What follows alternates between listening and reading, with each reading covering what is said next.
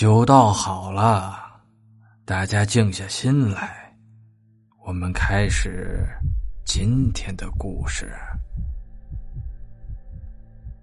他站在楼道口，一下一下专心致志的拍球。我正要开骂，却猛然看见那男孩手里拍的不是球，而是一颗死人头。我发出一声惨叫。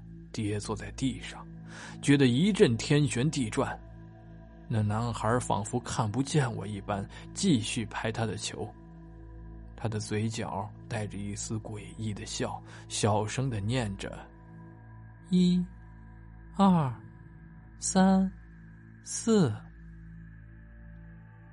我觉得我的心脏快要负荷不了这样的重压了，恐惧像虫子一样从我的毛孔里钻出来又钻进去。渐渐的，我觉得不对，那死人头似乎有了些奇怪的变化。突然之间，我明白了，我从地上一下子跳了起来，冲过去，猛地抢过死人头，用力一扯，一张面具被我从球上扯了下来。我朝他吼道：“你这是做什么？你知不知道会吓死人的？”男孩睁着一双纯洁无辜的眼睛看着我，鼻涕流的满脸都是。哥哥，不是你昨天叫我套一张面具玩的吗？我，我又是惊又是怒，我什么时候叫你这么玩的？就是昨天，就昨天。男孩嘿嘿的傻笑，你在楼上陪我玩皮球，还说套上面具才好玩呢。楼上。我抬头看了看黑漆漆的楼道，心里咯噔了一下，说：“我什么时候在楼上陪你玩过？楼上根本就没有住人，你居然骗我！”男孩似乎被我凶神恶煞的模样吓住了，大哭了起来，委屈的说：“楼上有住人啊！明明是你自己跟我说你住楼上的呀，你才是骗子，大骗子！”我无奈的叹了口气，随即释然。阳台上那个鬼脸也是男孩无聊的恶作剧吧？看来得跟他姐姐好好沟通沟通了。随他这样闹下去还得了？那天晚上，我做了一个奇怪的梦，梦见一个人站在我的床头，长长的头发，白色的衣服，恶俗鬼片里的鬼的打扮，但是我看不清他的脸。越想看清那张脸，就越模糊。就在这个时候，他缓缓的抬起头，望向窗外。窗外的月光也照在他的脸上，那张脸如此熟悉，赫然就是我自己。我大叫一声，诈尸一般从床上坐了起来。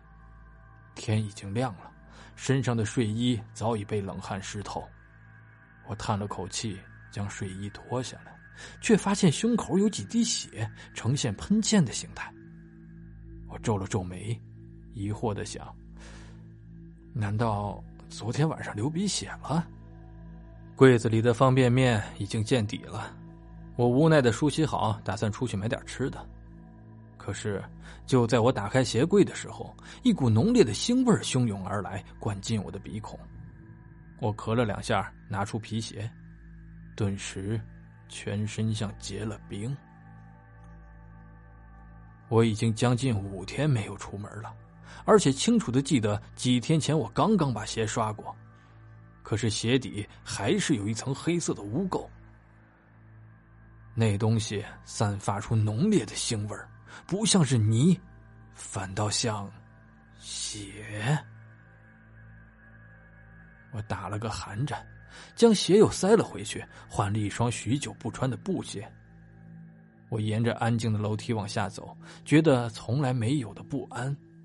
那些污垢到底是哪儿来的？难道家里进贼了吗？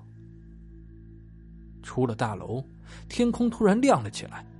不远处的垃圾桶旁站满了人，一个老太婆坐在地上，怀里抱着一个血肉模糊的东西，嚎丧一般的痛哭。哎呀！真是作孽呀！一个看热闹的大婶说：“好端端的一条狗，就这样被人给开膛破肚了，听说还把心给挖出来了，谁这么丧心病狂啊？幸好杀的是狗，要是人……我几乎是逃难似的逃离那个谋杀现场。我不知道自己为什么要逃，但心里的不安却越来越强烈，像进了一只虫子在里面生生的咬。我失魂落魄的进了一家超市，随便买了几包泡面，正打算付款，那收银员突然冲我笑了起来。